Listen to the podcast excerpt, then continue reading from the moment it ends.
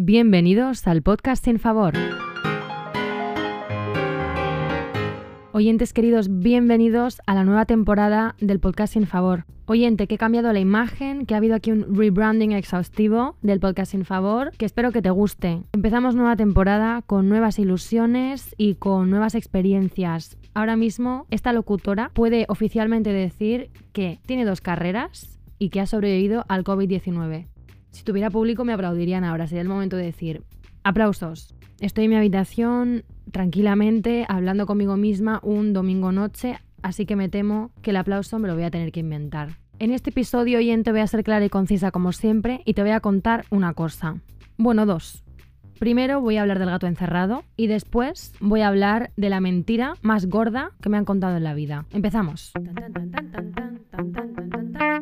Bueno, el gato encerrado que dónde está ese episodio que prometí que grabé un viernes noche. Pues ese episodio lleva mirándome a los ojos desde mi escritorio por lo menos tres meses y sigue ahí, muerto del asco, no voy a mentir. Entonces lo que voy a hacer va a ser escuchármelo otra vez, sacar la información y adaptarla a esta nueva temporada, porque en este Feng Shui que ha tenido lugar en el podcast Sin Favor, no nos vamos a quedar sin información, vamos a ir al día con todo y vamos a estar a la última de los acontecimientos.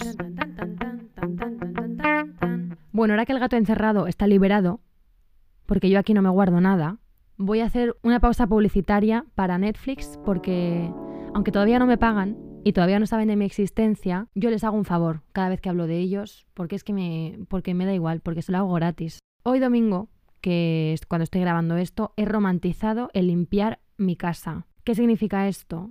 Vamos a ver, que me he sentido el centro del universo limpiando mi casa, limpiando el suelo de mi casa con el recogedor y la aspiradora, algo que Cenicienta no ha conseguido en todas sus décadas de existencia, pero que sí que ha conseguido Made, M-A-I-D, serie en Netflix producida por Lucky Chap Entertainment, una productora que admiro, a la cual mm, aprovecho para mandarle un beso y para pedirle trabajo si les apetece, si escuchan esto. Yo ya no me corto un pelo, ahora que soy una mujer licenciada con dos carreras, porque es una serie que merece la pena ver y que trata asuntos desde un punto de vista realista, mm, feminista y humano yo dejo, planto la semilla en tu mente oyente y tú ya haces lo que quieras con ella. Si te apetece pasar un buen rato y aprender un poquito, te mando a Maid. Y si no, pues mira, tú te lo pierdes.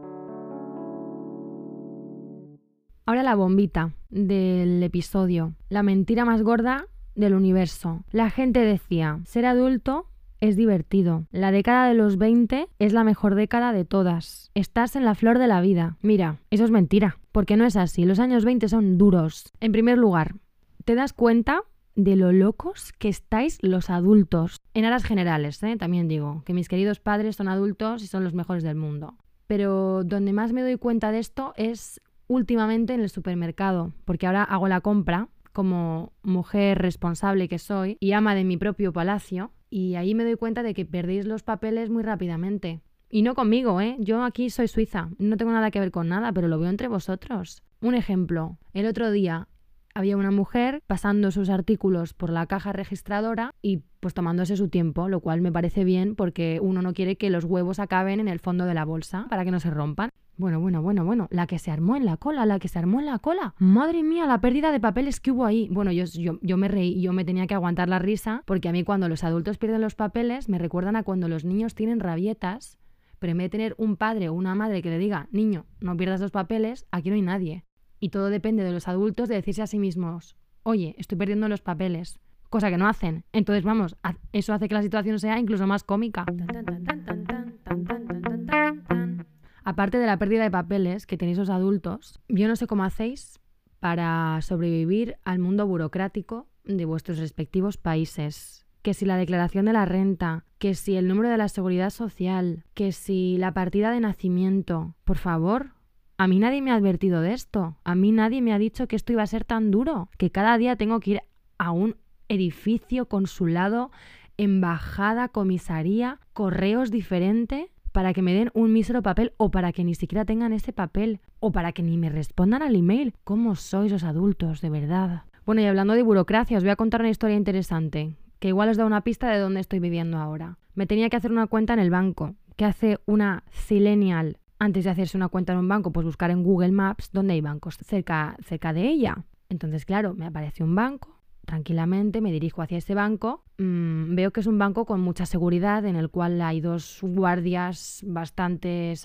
bastante armados al lado de unos detectores de metales y de unas cintas como las del aeropuerto de con rayos X. Bueno, pues dejo mi bolso en la cinta, mm, voy a pasar a través del arco, me encuentro una mano en mi cara prácticamente que me dice, para, ¿a dónde va usted? Y yo le digo al banco y me dice, aquí, en la UNESCO.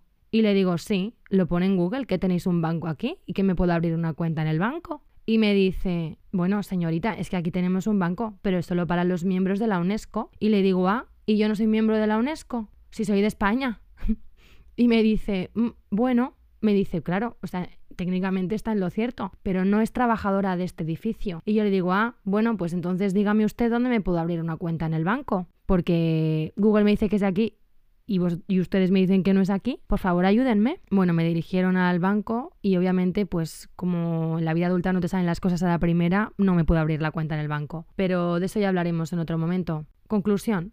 Os doy una información bastante útil y precisa. En la UNESCO no te puedes abrir una cuenta en el banco. Hay un banco, pero no, no es para que te abras una cuenta. Es para que los trabajadores de la propia institución lo utilicen.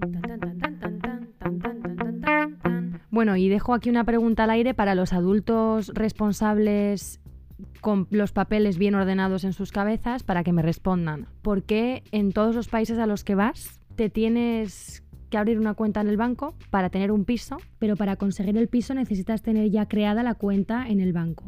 Por favor, que alguien me ayude y me responda esta duda. Un saludo y muchos besos a todos esos jóvenes en la década de esos años 20 que han sido engañados como yo y que las están pasando canutas en el mundo de los adultos al cual no pertenecen. Un beso a todos, volvemos la semana que viene con más quejas y algún que otro desvarío.